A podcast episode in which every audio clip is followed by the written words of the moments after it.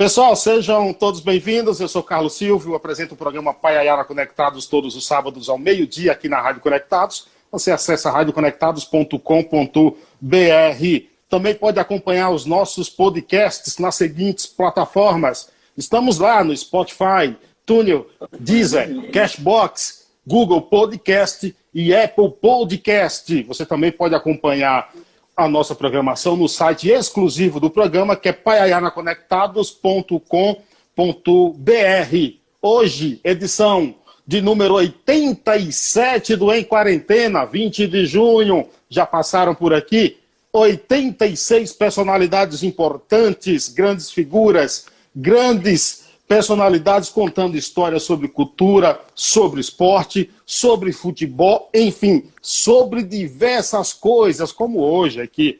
E claro que todo dia é um personagem, é uma personalidade ilustre. E hoje não é diferente.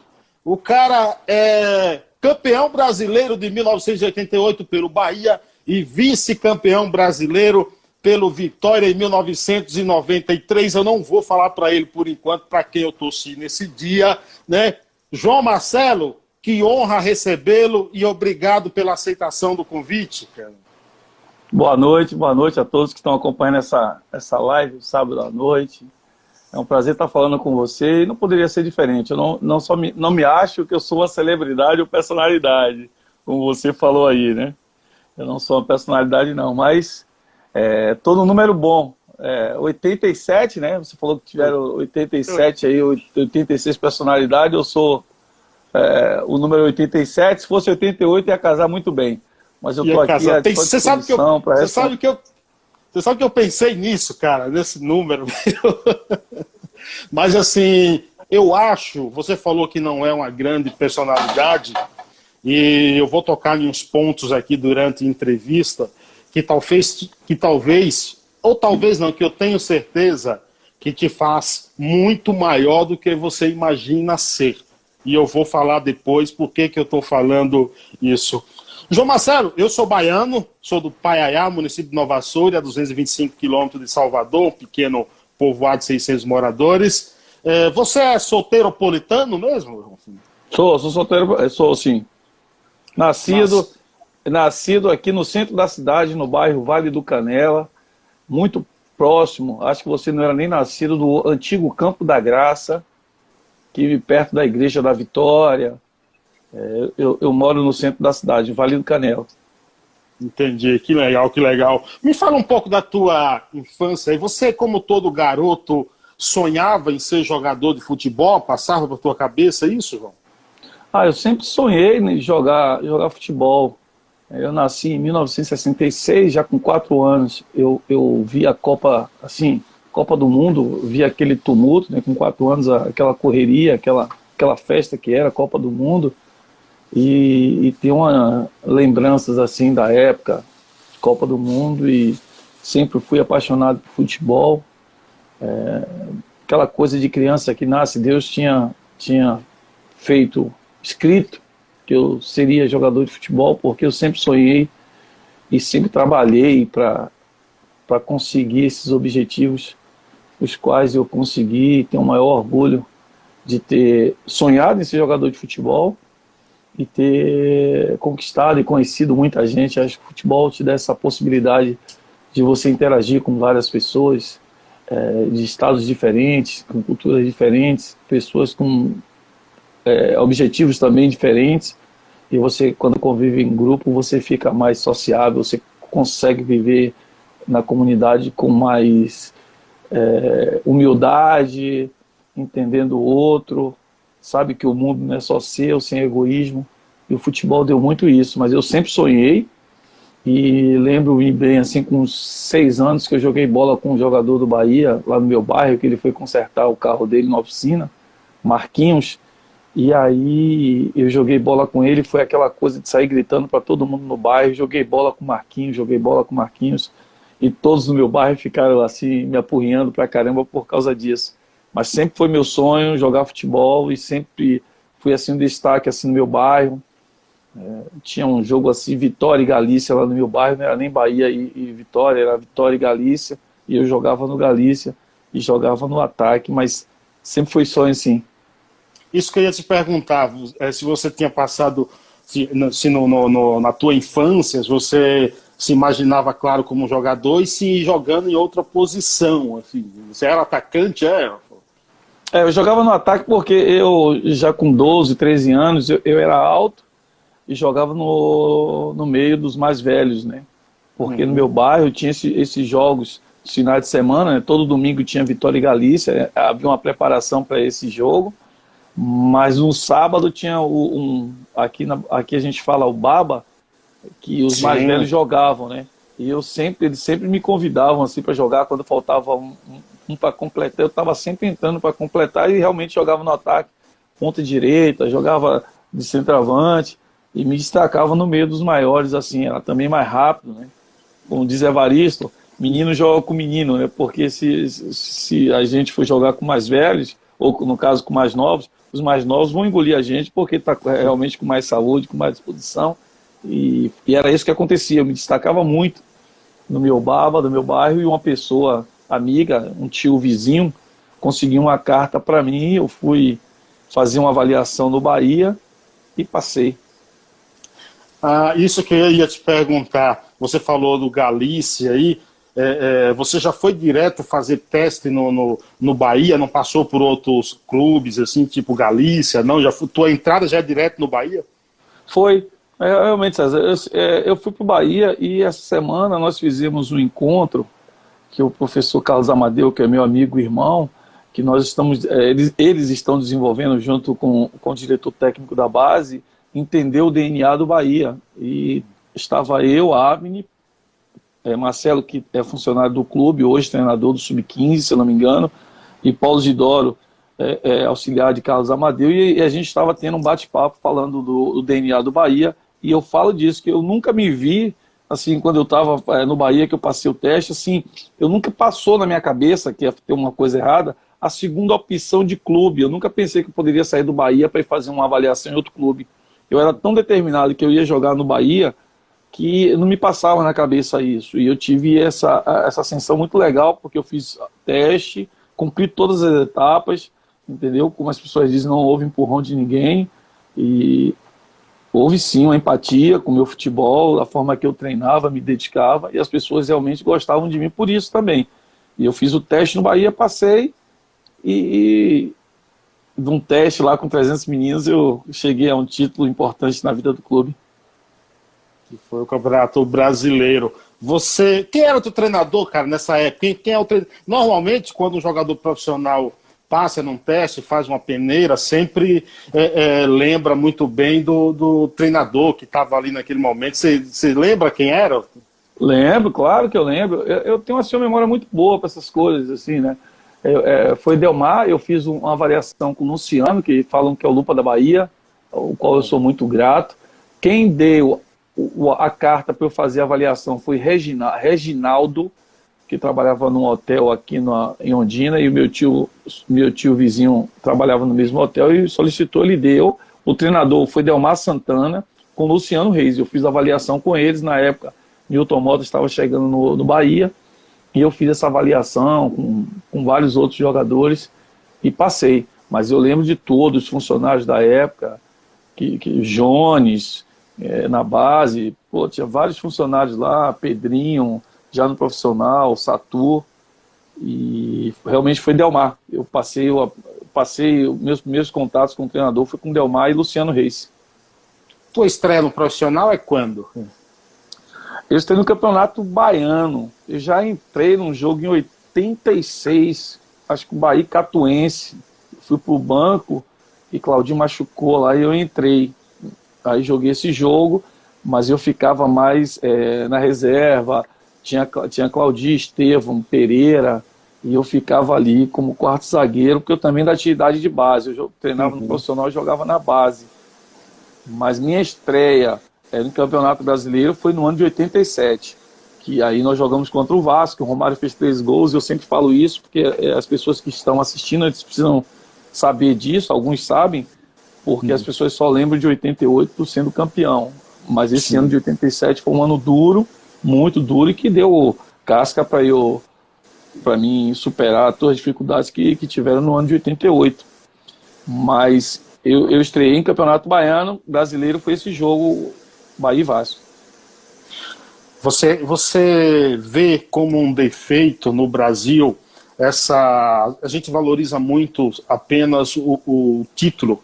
E é como, por exemplo, às vezes tem um jogador que faz uma jogada bonita, dribla três, quatro jogadores, toca para o centroavante fazer o gol, encosta o pé, e na maioria das vezes só o centroavante que é, é valorizado, né, que é elogiado muito. É, assim é também como às vezes um time que chega na vice-liderança, no, no vice-campeonato, e não é tão valorizado, tão reconhecido aí. Precisava mudar isso, não, João Martins? Ah, na realidade é coisa aqui no Brasil, né? Aqui no Brasil é o seguinte, você disputa uma Copa do Mundo no Campeonato Brasileiro, só serve se você chegar em primeiro, se você fizer uma boa campanha. Se bem que está mudando, que eu, o ano passado elogiaram muito o São Paulo, uhum. e está mudando isso. Por exemplo, eu sou muito assim feliz de ter jogado no 93 pelo Vitória, ter, ter sido vice-campeão brasileiro, ser o único jogador baiano a jogar duas finais de Campeonato Brasileiro ter sido vice-campeão brasileiro para um time do Palmeiras, que realmente era muito melhor que a gente, não era um time e nem igual, era um time realmente com qualidade, mas nosso Era uma seleção, né? É, mas nosso seleção. Time, é, nosso time jogou de igual para igual. Mesmo com todas as dificuldades que você vê hoje aí, vários presidentes de clube reclamando do poder aquisitivo de um clube para o outro, o Palmeiras da época, é, seria, um exemplo seria o Flamengo de hoje, com a Parmalat patrocinando, e mesmo assim o Vitória chegou na final, passou para o Flamengo, que tinha uma folha muito maior do que a nossa. Passamos pelo Santos, passamos pelo Corinthians, que só perdeu uma partida para nós aqui Verdade. na Fonte Nova, com um belíssimo gol de Alex. Então essa coisa, para mim, o vice-campeonato, ou um time que faz uma boa campanha no brasileiro, jogando futebol bonito, pô, que enche os olhos, mas ele não, ele não seja campeão, pô, isso é muito, para mim, eu valorizo eu valorizo. Aqui no Brasil, se a seleção brasileira for vice-campeã, como já foi, ninguém valoriza. Quer pegar sempre um jogador, um ou outro, para dizer que é o que, é o que errou, para colocar na cruz e, e, aí todo mundo cair matando o treinador.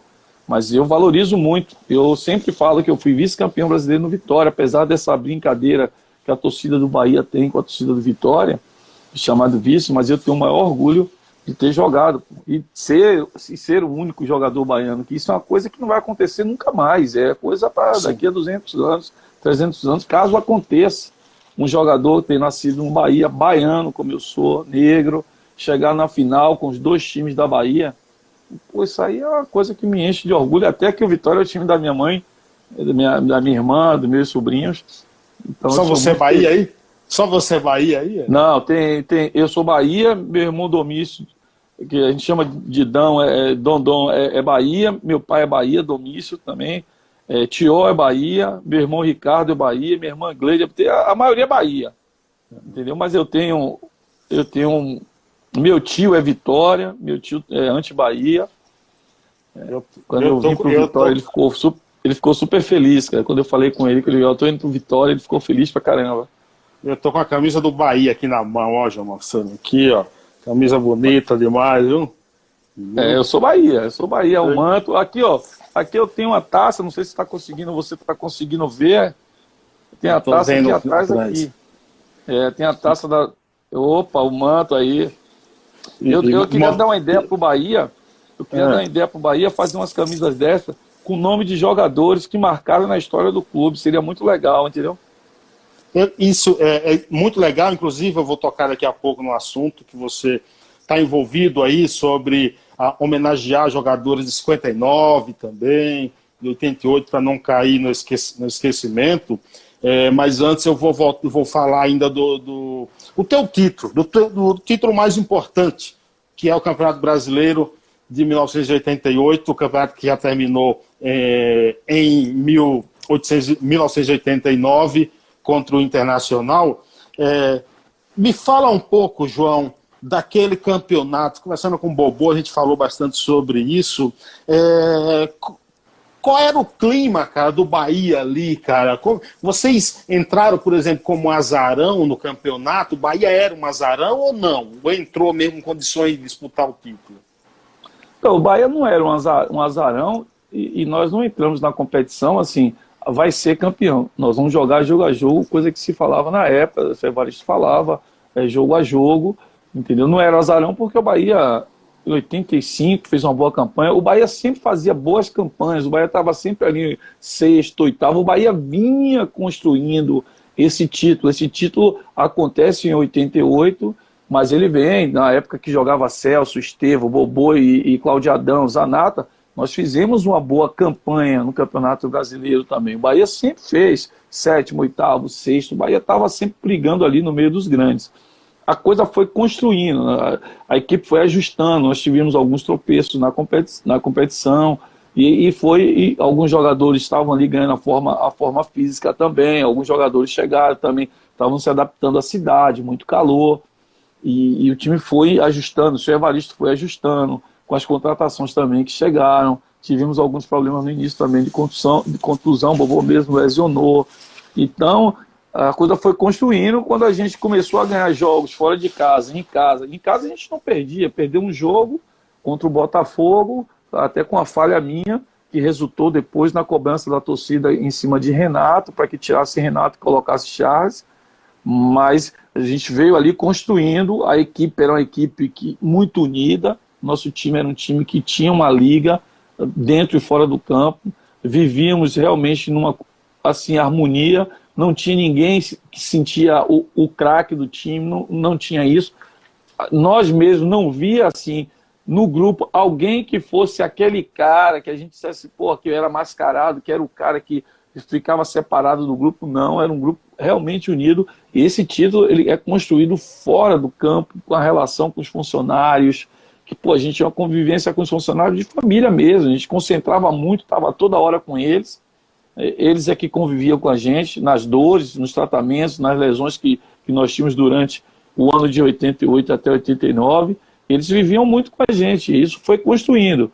A gente não entrou pensando que ia brigar para não cair e nem entrava na competição dizendo que ia ser campeão, que hoje é, é vamos brigar para não cair. A época a gente entrava para disputar a competição, para ver o que aqui a, a gente ia conseguir é, com o ajuste do time, e com a campanha dentro do campo, o rendimento nosso. Agora, você, você falou aí da, da, desse trabalho de equipe tudo. Agora, vocês tinham o, o, o Bobô, por exemplo, como o cara que poderia decidir um jogo? Vocês tinham aí, não, pega o Barcelona aí, que a, a, tem o Messi, que é o diferencial. Vocês tinham isso ou não? Era todo mundo bom? A, a gente, a gente não, não, não, via isso, é, era uma coisa tão assim, a gente era tão, sabe, não é aquela uhum. coisa do irmão que acha que o pai gosta mais de um, porque o senhor Evaristo Sim. tratava todo mundo igual, uhum. o senhor Evaristo tratava todo mundo com igualdade, e é isso que era legal, se o Evaristo tivesse que dar um esporro em mim, ele ia dar um esporro, se tivesse que dar um esporro em Bobô, ou nos mais velhos, ele daria em Pereira, qualquer um ele daria esporro. Então não tinha assim pra gente é, dentro do, do ah, tanto é, e se você for ver assim, a gente não sentia muita falta assim, sai um, entrava outro, era a mesma coisa. O, o grupo o grupo estava tão fechado, com, com, com um mental tão forte, que a gente não sentia, não sentia a ausência de um jogador, não pesava no, no grupo, sabe? É, uhum. Eu saí, Nilmar entrou, Paulo Robson saiu, Edinho entrava, Tarantino saiu, aí Edinho também entrava, a, a Bobô saiu, entrou, Osmar, é, Sandro, Marquinhos, não tinha essa, essa é, disparidade. Sim, tinha um reconhecimento, por exemplo, o Bobo já era mais conhecido, já tinha jogado brasileiro, vários campeonatos brasileiros. Paulo Robson tinha vindo do Santos, foi campeão. É, quem mais? É, Paulo Rodrigues veio do Botafogo de Ribeirão Preto, entendeu? Não era tão conhecido. É, o Charles estava iniciando, o Renato foi, foi artilheiro no Rio, o Evaristo trouxe ele do Rio de Janeiro. Zé Carlos também já tinha disputado o Campeonato Brasileiro também, mas foi da base, entendeu? O jogador assim, mais experimentado, assim, que até estava é, ali na disputa para ser o, o, capitão do time, que era Bobô e Pereira, no início era Pereira, depois passou Claudio, ou passou Bobô, mas a gente não tinha essa coisa, a gente respeitava todo mundo, o tratamento era igual, a gente, é, é coisa de jogador, talvez o torcedor de fora, é, ele, ele, ele, escolhesse um caso Bobô como um cara pensa, pensador, um cara inteligente, que tinha um melhor trato com a bola, entendeu? Para você ver nesse campeonato, Bobô fez acho que cinco ou seis, seis gols.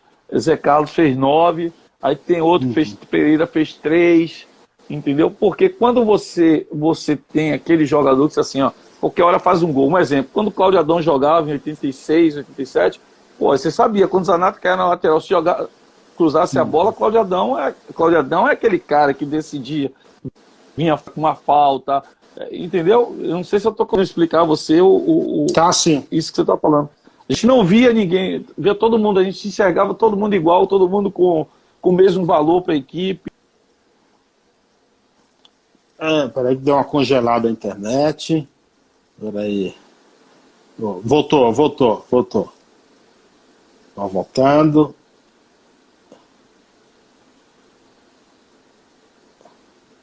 Tá me ouvindo? Tá me ouvindo? Deu. Tá me ouvindo, ô, ô, ô, João? Você me ouve? Você me ouve?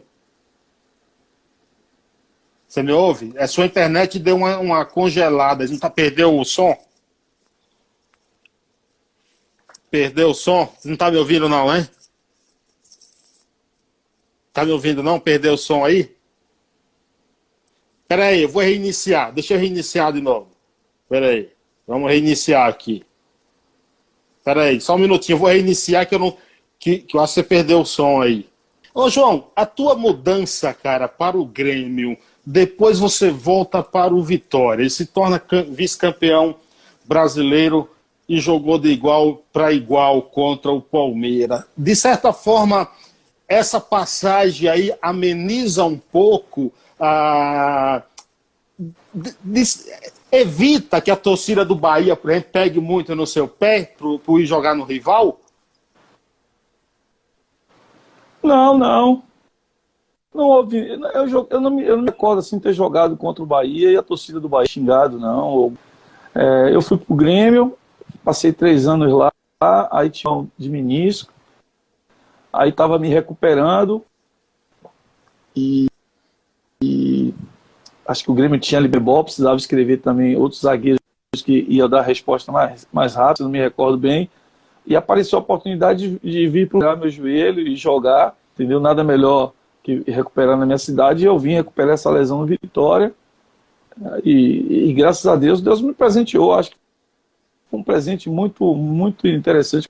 Eu agradeço a Deus sempre por essa passagem no Vitória, por, é, participei dessa, desse crescimento do clube, é, participar do que eu cheguei no Vitória, por, é, o, o, o, depósito de lixo ali ao redor do Barradão, o, e você vê que é um choque, meu, com tudo, com toda banheira, vestiário enorme, Pô, você chegava lá com sua toalha.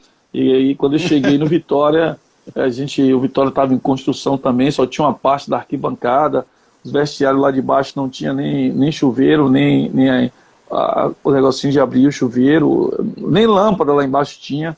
E hoje eu vejo o Vitória. Tive, essa, tive ontem lá perto do, do Barradão e ver o que o Vitória construiu ali, o que o Vitória fez de bom para a comunidade ali de Cana Brava, porque hoje o ar realmente está melhor, é, é, é, plantaram árvores, quer dizer, melhorou a vida de todo mundo, e a do Vitória também, com um centro de treinamento belíssimo, e eu fico feliz de ter passado 93, onde realmente tudo começou, a história do Vitória realmente, no futebol brasileiro, é, no vários jogadores, é, Alex, Dida, Paulo Zidoro, Vampeta, Júnior Nagata, Renato Nascimento, Bebetinho, Juliano, Flávio, Tanajura, o Nilson, jogadores que passaram dessa época que o Vitória conseguiu vender, e esses jogadores deram retorno é, técnico e financeiro para o Vitória. Então é uma época que eu tenho o maior orgulho de ter passado pelo Vitória,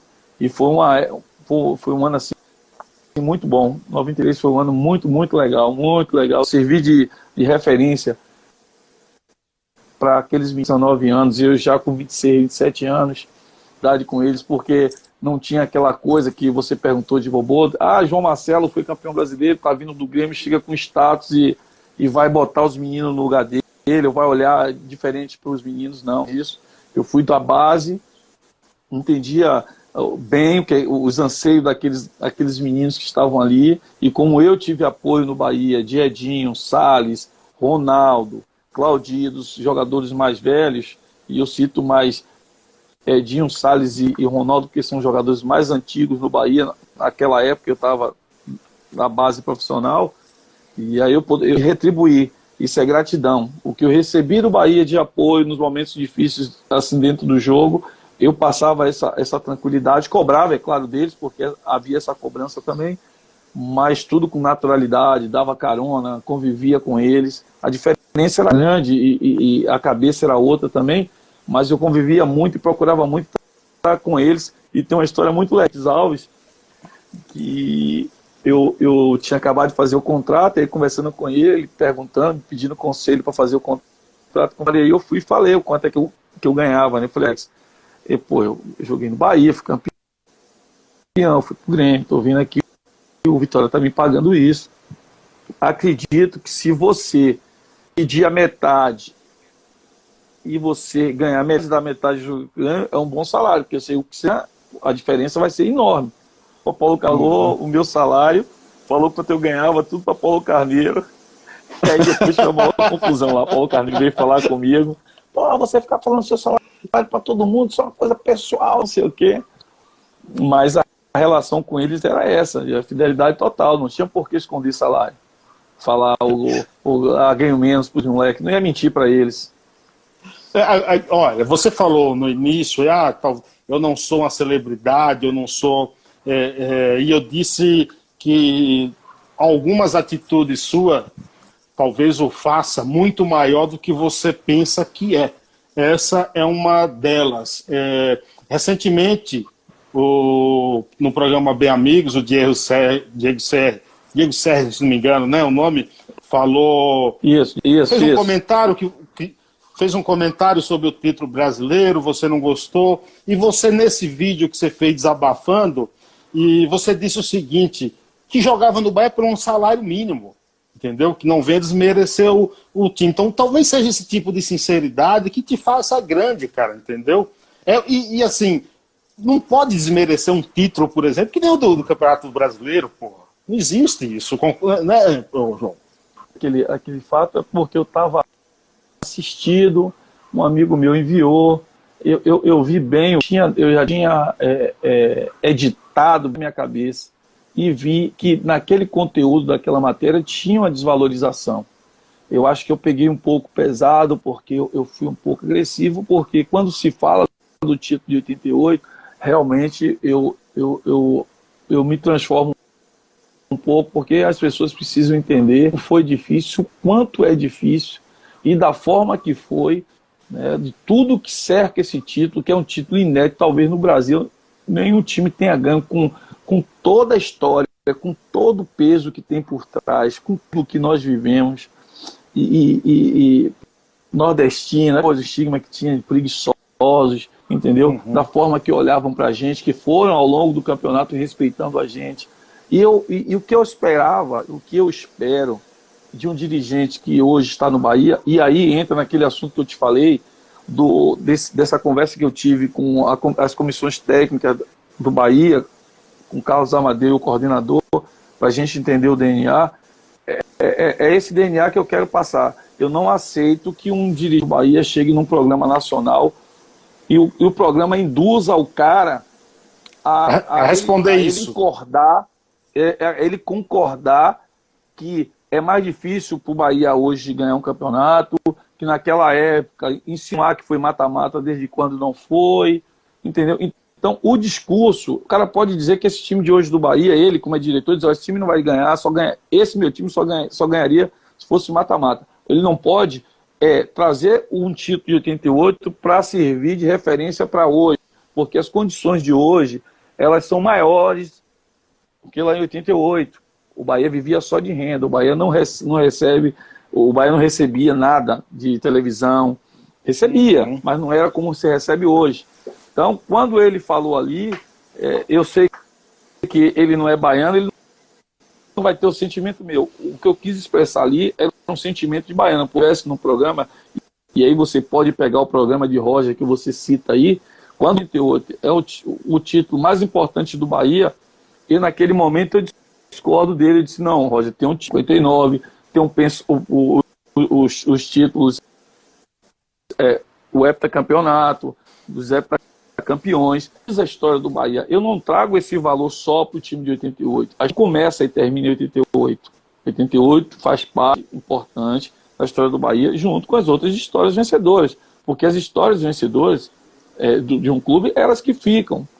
Entendeu? Os nomes, eu sou soldado mais ainda porque eu fui campeão brasileiro, tricampeão baiano, disputei Libertadores no clube, comecei na base. É uma história até chegar ao título, tem uma história dentro do clube. Então, quando eu vi, entendeu? E, e o Capelo, e o Capelo também induz a ele, tanto é, é que quem está coordenando o programa fica fica naquela maciota. O cara, o cara não, ele não vai, vai firme para dentro do, do, processo. Ele fica cheio de dedos e a menina também. Entendeu? Então, uhum. é, um, é, é uma coisa muito delicada você chegar num programa no Sul e tentar dizer que um, um título de 88 foi mata-mata, ou também foi mata-mata. E o problema ali é que o Capelo está falando e ele entra com dizendo, ah, é porque também. É Aí aquilo ali me encheu o saco, entendeu? Mas não tenho nada contra ele. Agora, eu, eu, a gente poderia ter sido o presidente do clube. Eu ia ter a mesma essa. Eu teria a mesma se fosse o presidente do clube, se fosse qualquer outra pessoa que chegasse ali e falasse, eu ia falar a mesma coisa. Hum, talvez não falasse naquele tom, mas eu iria mostrar minha satisfação. Porque, meu amigo, você ganhar 124 cruzeiros reais, com toda dificuldade, dar traseira, entrar em ônibus, passar dificuldade na casa do atleta, como nós passamos, às vezes não tinha nem chuteira, não sei e ganhar um título desse. Com, com a força do. Entrava na Fonte Nova, meu irmão, quando aquela torcida começava a bater palmas, aquilo ali era o combustível. Ali a torcida, jogadores, todo mundo numa conexão perfeita, o treinador estava no momento também muito. O presidente do clube não se envolvia, não mexia, metia a mão em escalação, porque o seu Evaristo não deixava, então estava tudo perfeito. Então eu não posso aceitar que um dirigente do clube, independente se ele é do sul, de onde ele for argentino, alemão, chegue aqui e vá tem, ou aceitar que alguém desvalorize um título, mesmo não querendo uma coisa que deixasse dúvidas sobre aquele título. Aí o cara tem que defender as coisas do Bahia. Você pensa ainda em ser presidente do Bahia, João? Não, não penso não. Não penso não. A, a, aquela época é, que eu lancei a candidatura, eu queria, eu queria realmente posicionar os ex-jogadores nesse circuito é, do futebol baiano, porque é, ex-jogadores ganharam títulos importantes e tudo, mas se você notar, a valorização desse título de 88 acontecia com, com é, os, os, torcedores, mas o clube em si era muito era muito morno essa, essa comemoração. Passa, passamos datas do título de 88 e até mesmo 59 sem nenhuma lembrança. Então eu quis posicionar os ex-atletas, né? Eu estava aqui, quis posicionar os ex-atletas, me posicionar também enquanto negro, que o negro também pode é, pleitear ser presidente do Bahia. É, uhum. Não sei se na história do clube algum negro tenha sido presidente do Bahia. Eu quis posicionar. É, se tivesse um apoio total, a coisa poderia andar. Mas quando eu vi que, a, que, que os grupos é, que estavam na disputa eram grupos fortes e que não teria chance porque havia ali um controle, é, um monopólio da, da situação toda do Bahia, da democracia do Bahia. Quem, quem teve à frente da democracia foi, foi a chapa que ganhou. Eu aí resolvi é, apoiar Tilemon, apoiei Tilemon e infelizmente a gente estava vencendo até às 16 horas e acho que em 20 minutos o pessoal conseguiu conseguiu virar ali a votação e, e, ganhou Marcelo Santana. Mas foi, foi uma coisa muito legal que eu, tenho, eu, eu, eu consegui, com as reuniões que eu tive, com algumas chapas, eu consegui entender esses bastidores aí e saber quem são realmente as pessoas que estão é, é, controlando é, é toda essa situação, né? Que há uma democracia, mas você pode ver que a democracia é uma democracia igual brasileira é uma democracia, mas não é uma democracia, entendeu? Porque quando tem um grupo que só ele elege presidente no grupo dele, isso não é uma democracia, é uma ditadura da maioria, né? Exatamente. Você lembrou até Edson Gomes, viu? Falando isso agora. Sou apaixonado por Edson Gomes. Ali, ali irmão. É, fiz uma entrevista com ele aqui em São Paulo, cara. Cara sensacional, nota mil. Você também Pô, tem da... umas. É, pode falar. É, não, não, é, é, meu irmão ele. Eu, pô, Edson Gomes é. É malandrinha, eu via muito na concentração, a gente ficava muito tempo concentrado, meu irmão. Era malandrinha, é, sou camelô, sou, sou, do mercado informal. Eu também, rapaz, é, você falou agora aí, é, é, eu ouvi, quando eu morava aí na, na, Bahia ainda, eu ouvia muito um cara falar bem de você, cara, que era um comentarista esportivo, que eu nunca esqueci o nome, Rádio Sociedade da Bahia, Balanço Geral, Armando Oliveira, cara. Entendeu? Armando? Armando Oliveira. Hum. Ah. Tinha tinha até uma vinhetinha, Armando Oliveira, ele falava dos esportes, nunca esqueci disso, cara. Aí a velha guarda, aí a velha é, guarda. A imprensa, exatamente. a imprensa baiana, a imprensa baiana de rádio, ela, ela vem se renovando aí, e, e, e, agora tem uma rapaziada nova também que está chegando aí, também com o Márcio Martins, né? Que é, apesar uhum. de ser um cara já mais antigo aí no meio desses mais novos, mas tem uma galera jovem aí que está chegando também para dar um novo formato, é um novo formato também de críticas, entendeu? Acho que o mundo mudou e, e aquela coisa antiga que às vezes passava até que era pessoal e não era, é, tem que mudar também, a imprensa nossa também tem que evoluir. Acho que o futebol da Bahia ainda tem muito que evoluir. Nós passamos por grandes momentos assim no futebol da Bahia, com vice-campeonato, com várias campanhas do Vitória na Copa do Brasil, do Bahia também. E o futebol brasileiro precisa, precisa, ele precisa realmente decolar. E nós tivemos vários momentos com o futebol da Bahia decolar e decolar e ficar bem posicionado até para pleitear é, é, essa coisa do direito de imagem, essa discussão com a, com a TV. E a gente não conseguiu decolar e ficamos parados um bom tempo, mas é tarde para o nosso futebol decolar. Claro. Agora, você teve experiência de técnico por alguns clubes, passou mesmo pelo Vitória, é, Cruzeiro, é, Catar é, desistiu também da carreira de técnico e o que você aprendeu, principalmente fora até do país? Ah, essa coisa de treinador é, aqui no Brasil, se você notar, é, treinador negro no Brasil é muito difícil. A gente tem que quebrar uma barreira muito grande. É, você, você veja que Cristóvão, você vê que Luxemburgo ainda passa porque o sistema racista talvez veja Luxemburgo como mais clarinho, né? Isso, Não, é. Entendeu? Mas se você for ver, é, você não consegue ver treinadores negros. Eu, só, eu, fiz, eu fiz a licença A da CBF, um curso muito difícil, muito interessante, muito legal, e todos têm que fazer, quem quer ser treinador. E nós passamos lá, tanto eu como o Mário, Mário Augusto, que é preparador físico, que trabalhou com Cerezo, e nós trabalhamos juntos lá, na, lá em Dubai, em Sharjah. Mas eu treinei alguns times, Juvenil do Bahia, Infantil do Vitória, o Cruzeiro, como você falou. Trabalhei com Chamusca há muito tempo, com Pérez Chamusca, de auxiliar. É, Marcelo, irmão dele, era auxiliar. E eu, eu treinava o, o segundo time, que é praticamente os reservas do primeiro. E aí fazia também o trabalho de analista de desempenho, de é, edição de imagem, preparava também a, a, a, palestra por eu junto com meu compadre Marcelo Chamusca. Ele tinha uma experiência muito boa, não teria problema nenhum em ser treinador. Agora o mercado nosso, é ruim. Entendeu? Você vê que o mercado da Bahia só tem Bahia e Vitória. Santo de casa, aqui você vê aí a trajetória de alguns treinadores baianos com capacidade para caramba. É, três jogos, quatro jogos, ninguém tem a, paciência como tem com, a, com os treinadores de fora.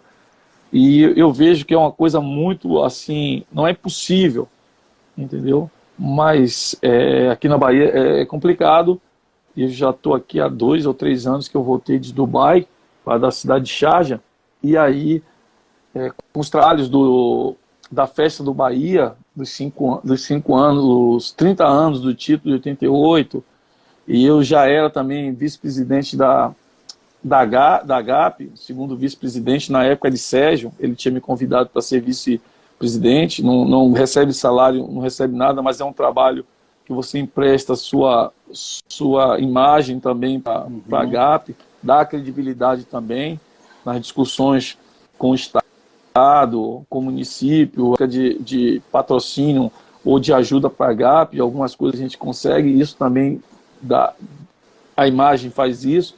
Eu aceitei, já tenho seis, seis anos como vice-presidente, e aí estando aqui no Brasil, aí recebi o convite também de Marcelo, eh, lá de, de Porto Alegre, que é o presidente do Observatório Nacional da Discriminação Racial, sinal hoje eu estava acompanhando a live dele, que o observatório ele, ele quer relatar, discutir os atos que acontecem de racismo no futebol, discutir, cobrar, né, que, que, que, a, que seja feito alguma coisa, que a justiça seja feita, e é uma coisa que está crescendo muito, o observatório tem feito várias ações, e presidente da Associação dos Campeões Brasileiros, na qual nós fizemos aquela festa de 30 anos do Bahia, cinco dias de festas, é, com, com a participação do governo do estado, da prefeitura, uma festa elaborada por nós, da associação, sentamos e elaboramos aquela festa, porque tinha anos para trás que o Bahia fazia algumas coisas assim, mas muito tímida, não com peso que essa, é, essa conquista merece.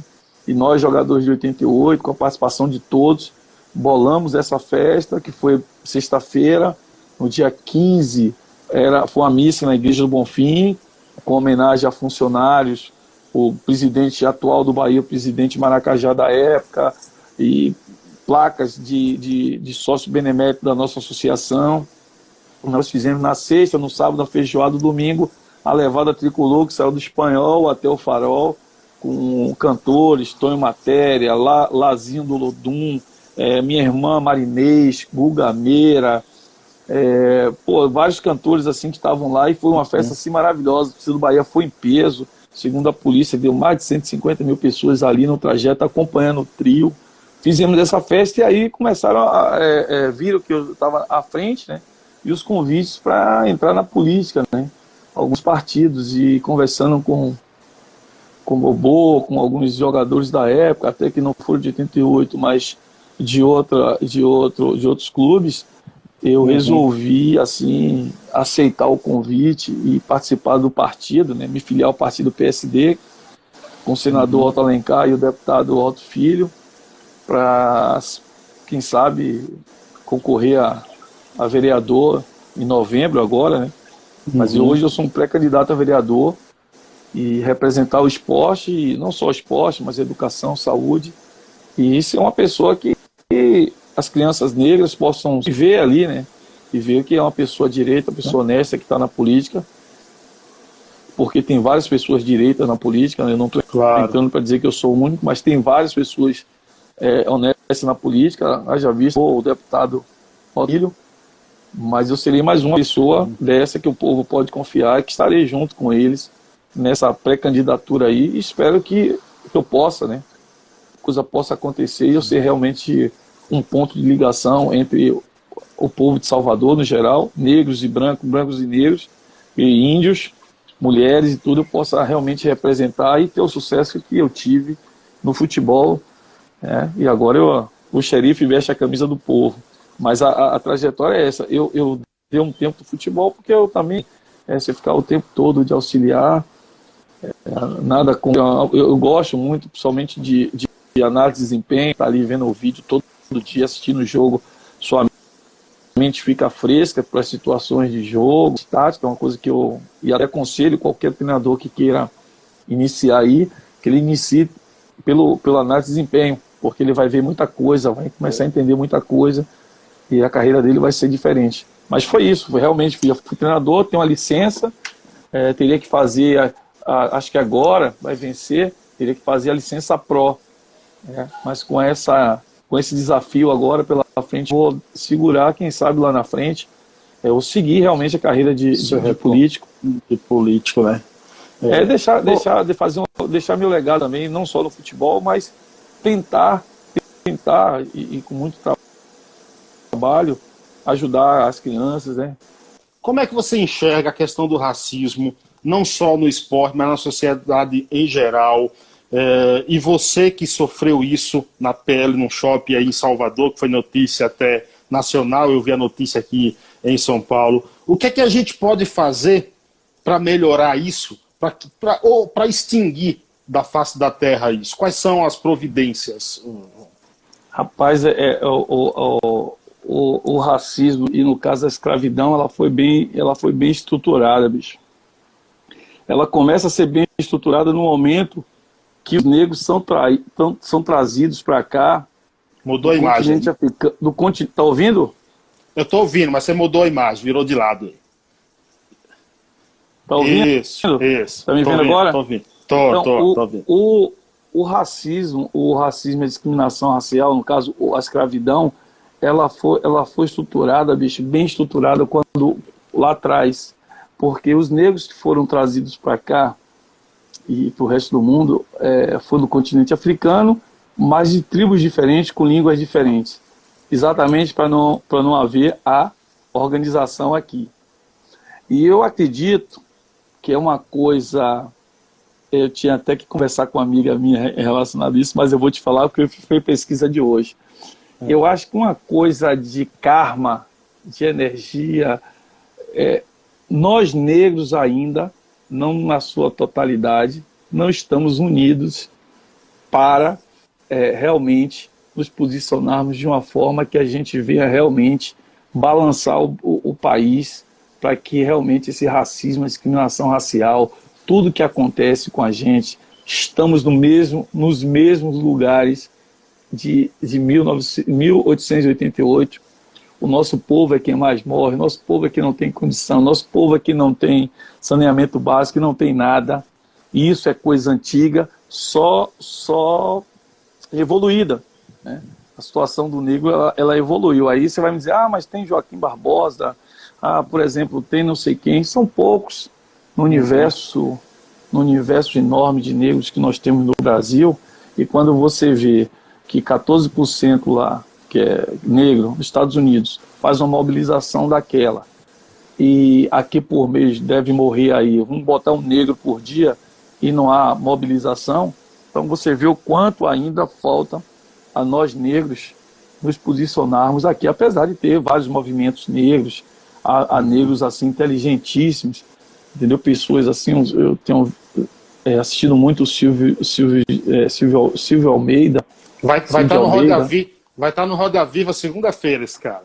Isso. Nós temos aqui Silvio Humberto, nós temos o nosso aqui até vereador também, é, Edivaldo Brito, nós temos é, Vilma Reis, nós temos assim vários negros assim, sabe? Mas a, eu, eu fico hoje com, com um pouquinho de entendimento eu, eu fico é, me perguntando por que, um exemplo, a gente vê marcas, um exemplo de cerveja com poucos negros e, e os negros continuam bebendo essas cervejas. Por que tal marca essa assim assim não coloca os negros e os negros continuam? Nos Estados Unidos, os caras param. Por exemplo, o shopping bar que foi feito comigo, se é nos Estados Unidos, os negros não entram lá, não vão comprar nunca mais lá, entendeu? Fecha shopping, há um movimento, entendeu? Não, não adianta a gente ir só na onda é, momento. Ah, jogaram banana para Daniel, aí vamos lá, reúne, faz um oba-oba, depois a coisa passa. Entendeu? E, e, e, vamos empurrando com a barriga. Eu acho que. Você, o caso passa... do Shopping Barra aí você foi para a justiça? Tá na justiça, mas a justiça é lenta quando se trata disso, né? É o Shopping Barra com grandes investidores e João Marcelo, apesar de ser conhecido, mas a justiça em relação a isso é conivente, né? A justiça é conivente. Uhum. Porque essa, co essa coisa que se diz discriminação racial e racismo é exatamente para quando acontecer o ato de racismo, a pessoa dizer, não, é discriminação racial, não é crime. Entendeu? Uhum. Diante da barbárie que foi feita com os negros, ou qualquer racismo ou discriminação racial deveria ser uma punição grave, se a pessoa realmente ser presa. Entendeu? Porque a, a, a barbárie é você ter um ato de discriminação racial que vai levar a você lembrar que vários negros atravessaram o continente africano, chegaram aqui em navio, que muitos foram mortos, foram jogados tubarões, vários negros foram açoitados. Rapaz, eu estava lendo essa semana na Bélgica, pô, os, os, a Bélgica brincou também com racismo, cortava o pé, mão dos negros. A, a escravidão também foi pesada, entendeu? E a escravidão não está não tá até hoje porque houve a evolução comercial, industrial, por isso. E, fico, e a mão de obra negra ficou cara. O Brasil fez Sim. investimento altíssimo para trazer europeus aqui para fazer o mesmo serviço que os negros faziam. E aí ficou mais barato, entendeu? Então, quando se fala da abolição da escravatura, tem muita coisa que está que, que, que tá ali por trás, né, que está nas nuvens, que não é só libertar os negros da forma que foi libertados os negros, né? Que a princesa Isabel assinou. Tinha muita coisa envolvendo, não era só porque claro. estavam massacrando o povo negro, tinha uma coisa ali industrial por trás também. E aí eu estava no Quilombo, acho que é no, em Minas, e tava, eu estava assistindo. E aí, quando houve a, a, a, abolição da escravatura, os negros ficaram sem saber para onde ia, e aí terminaram voltando para a cerca dos seus senhores, para a fazenda, né? para a cerca, para é. o portão das fazendas. E aí a menina estava cantando a música no quilombo, que eu gravei, eu até escrevi, rapaz. Só que eu, tava, eu escrevi, é, é o que faz o negro na porta, é, o que faz o negro na fazenda do senhor. Senhorzinho mandou embora porque o negro voltou o que faz um negro na fazenda do senhor. Senhorzinho mandou embora, por que é que o negro voltou? Quer dizer, o negro voltou porque não tinha pra onde ir, pô. Claro, Tinha eira nem beira, não tinha nada. você, canta, você canta também, ô, ô João Massa? Que canto nada, canto mal. Isso aí foi que eu estava vendo hoje. Eu estava eu tava dando uma olhada e estava vendo. Então, a escravidão, a coisa é muito profunda no Brasil. Sim. E a gente, a gente, se bem que se, hoje se fala muito, até criticam alguns jogadores, ah, porque os jogadores não falam? Porque não tem conhecimento da história, como eu não Exatamente. tinha. Exatamente. Tem, quando você não tem conhecimento, é melhor você não falar mesmo, entendeu? Os caras não falam porque não tem conhecimento. O inici, iniciar o foco do menino de 14 anos, é, e, e, e, aí vem também da escola, que antes não era obrigado, hoje é obrigado a falar mais da cultura negra, mais profundamente. O cara não tinha isso, o cara estava tentando salvar a família dele, querendo é, ganhar o direito. O cara não estava. E, não tinha informação e não se discutia isso. Na, na época não se discutia. Quantas e quantas vezes eu fui chamado de macaco lá em Porto Alegre? Quantas e quantas vezes eu vi a, a, a torcida do Grêmio chamar o, o, negro do Inter de macaco? E, e a gente nunca fez nada, porque a gente não tinha conhecimento para a gente. Aquilo, desculpa, aquilo lá para a gente não afetava a gente, mas aquilo ali tinha um efeito. Porque se tivesse combatido lá atrás, talvez hoje estivesse melhor. Então eu tenho esse, é, eu carrego um pouco dessa culpa de lá atrás não ter tido conhecimento para a gente rebater, porque nós tínhamos, como falar, nós tínhamos voz para falar, voz. nós tínhamos, tínhamos tinha mídia, entendeu? Nós tínhamos é. mídia, todos os jogadores poderiam falar.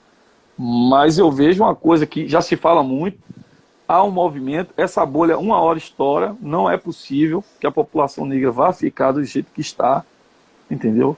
vivendo da forma que, que, que nós vivemos, entendeu? Ah, para você, João, é mais fácil. Não é mais fácil. A coisa aí do shopping bar que aconteceu, você sai na rua, as pessoas te olham, ficam te olhando de cima a baixo, que é, olha para o seu, seu punho para ver o relógio que você está, as pessoas querem Sim. saber, quando não conhece, fica perguntando, pergunta para o garçom quem é, aí o garçom diz, ah, é fulano de tal, jogador de futebol, aí já ameniza um pouco, mas... Você, você ainda vai no shopping bar? Ou irá um dia? Eu vou, eu vou, não vou deixar de ir. Entendeu? Eu não vou deixar de ir. Porque aí eu, eu, tô, eu, eu estou afrontando eles, entendeu? Sim. Exatamente. Eu estou afrontando eles. Porque eu pode tô... ter certeza que, que toda vez que eu entro lá, com certeza eles devem falar para o segurança, ó, o cara chegou aí, ó. o, negão, o negão tá aí, né? Entendeu? Eu pensei assim, várias ações assim, essa mesmo, de pá, de botar uma faixa mesmo na, na frente do shopping, mas eu estou esperando, eu estou esperando a justiça me dar o direito, porque ela vai me dar o direito disso. Entendeu? Isso a justiça tem que julgar, cara, e mostrar quem é que está errado. Quanto tempo já Entendeu? tem esse processo? Já tem uns dois anos. É, tem uns dois então... anos. Uma coisa então... simples. É uma coisa simples, porque tá, tá, tinha imagem. Eles Sim. deram fim na imagem. Eles, eles acabaram com a, com a prova contra eles. E, e, e eles falaram para a delegada da época que iria enviar o vídeo e não enviaram, entendeu? Então é uma coisa assim. Ô, ô, João, ô, João, eu tenho certeza que nesse episódio do show você não, so, não sofreu preconceito de um branco, não, hein? Classe média. Mas é o sistema. Exatamente. É o sistema. Isso que eu ia falar. Aí é o sistema. E o sistema é branco, pô. Aí é o sistema, porque o segurança ele, ele, ele cumpre, ele cumpre é, as normas. Entrou, foi negro, passa o olho, cara. Foi negão, fica esperto, cara. Entendeu? Exatamente. O, o pré-julgamento ali é, foi negão, meu irmão, é suspeito. O, o, cara já estava ali, é negro, pode ficar ali, ó. Fica esperto, cara. Ô, João, no início, do, no início do bate-papo, eu falei, já e uma segunda vez também, que você tem atitudes que o faz maior do que você pensa que é. Uma delas. Mas não sou, não. Eu é, penso que eu sou pequeno mesmo, pô. Não, uma delas, uma delas, eu estava assistindo, isso me comoveu pra caramba, a tua atitude. Eu estava assistindo um vídeo onde estava você, Charles, e mais dois apresentadores, que eu peço desculpa, esqueci o nome deles agora, é, falando de futebol, contando, é, dando risada. Roger Flores, Roger Flores, pô. Foi, o, foi o Boleiragem. Foi?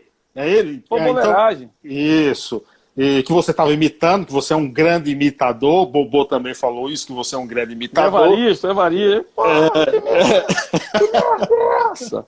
Em Maracajá, eu conversei com o João Marcelo. O João Marcelo me disse, amigo, ele vai ser campeão brasileiro. e aí, no meio da conversa, teve uma atitude sua que me chamou muito a atenção.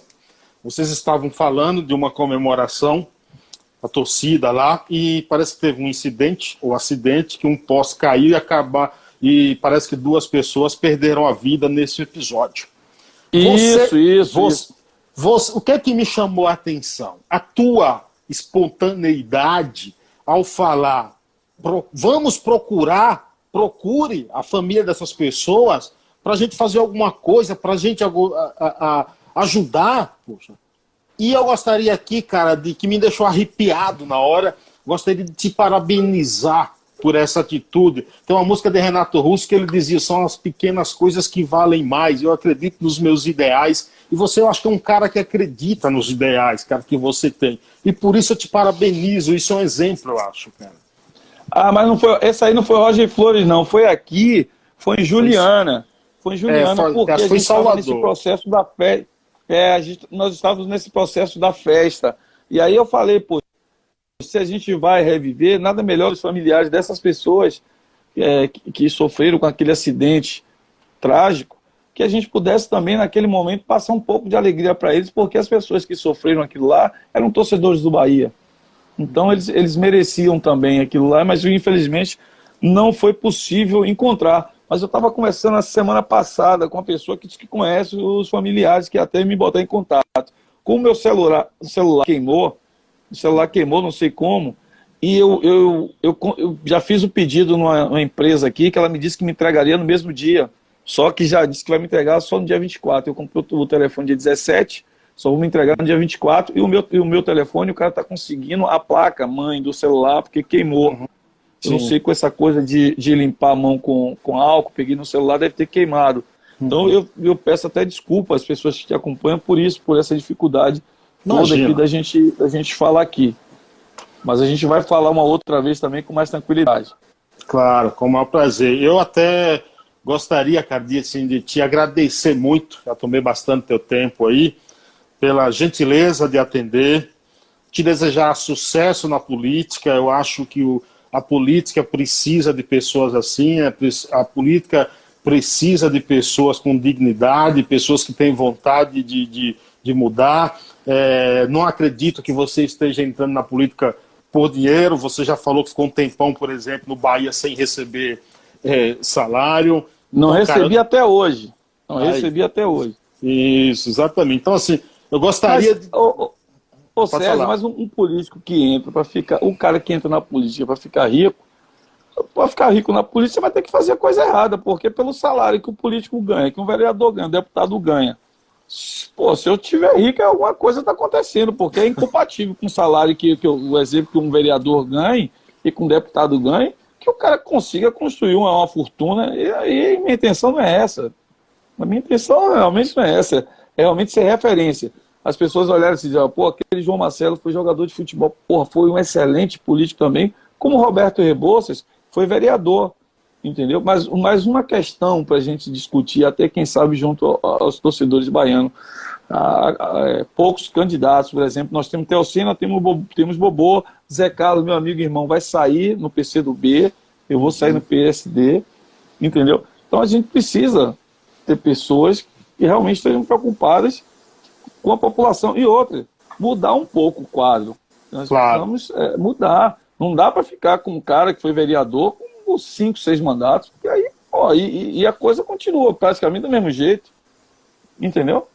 Então a gente tem que renovar a política e está ah, acontecendo a renovação, entendeu? E a gente está disposto a realmente trabalhar. Eu, eu pretendo realmente, é, com essa pré-candidatura, marcar o meu nome também na política, fazendo boas ações. Boas ações Uma... e a, as pessoas, quando não estiver mais aqui, lembrar do jogador e lembrar também, quem sabe, se Deus, Deus queira e, e, a, e a, a população de Salvador tenha a gratidão de, de saber e de entender qual é a proposta, que não é ficar rico, é realmente ser um ponto de ligação entre a população com a Câmara dos Vereadores, eu estou à disposição realmente para trabalhar, trabalhar em prol da população.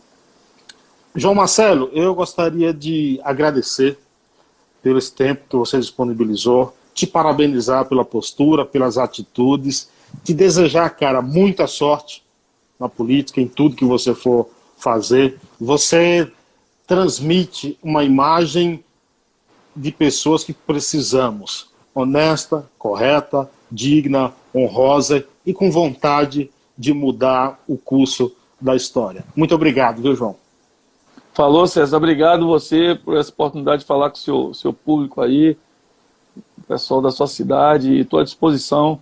Quem sabe depois, com mais tranquilidade, passar essa pandemia, que a, que a população, que o povo possa estar mais tranquilo, voltando a ao normal, vai ser um pouco difícil, vai demorar um pouco, mas Deus está na frente de todos nós, é um momento de reflexão e eu espero que o, que o povo, que a gente, né, no geral, a gente possa voltarmos para a vida cotidiana bem melhores do que nós éramos, mais preocupados um com o outro, como nós estamos agora ficando em casa preocupados, usando máscara, lavando as mãos, não cumprimentando, não abraçando. Eu acho que a gente tem que ter essa mesma preocupação com esse sistema que está aí, que vem causando um dano terrível à nossa população. Nós precisamos de igualdade, as pessoas precisam ter direitos à escola, à educação, à saúde, à segurança. Para que todos possam viver em harmonia, os governantes vão precisar fazer essa reparação com o povo negro. Há um karma em relação à população negra por tudo que os negros passaram, apesar de que ainda tem pessoas que não conhecem a história, que dizem que é mimimi dos negros.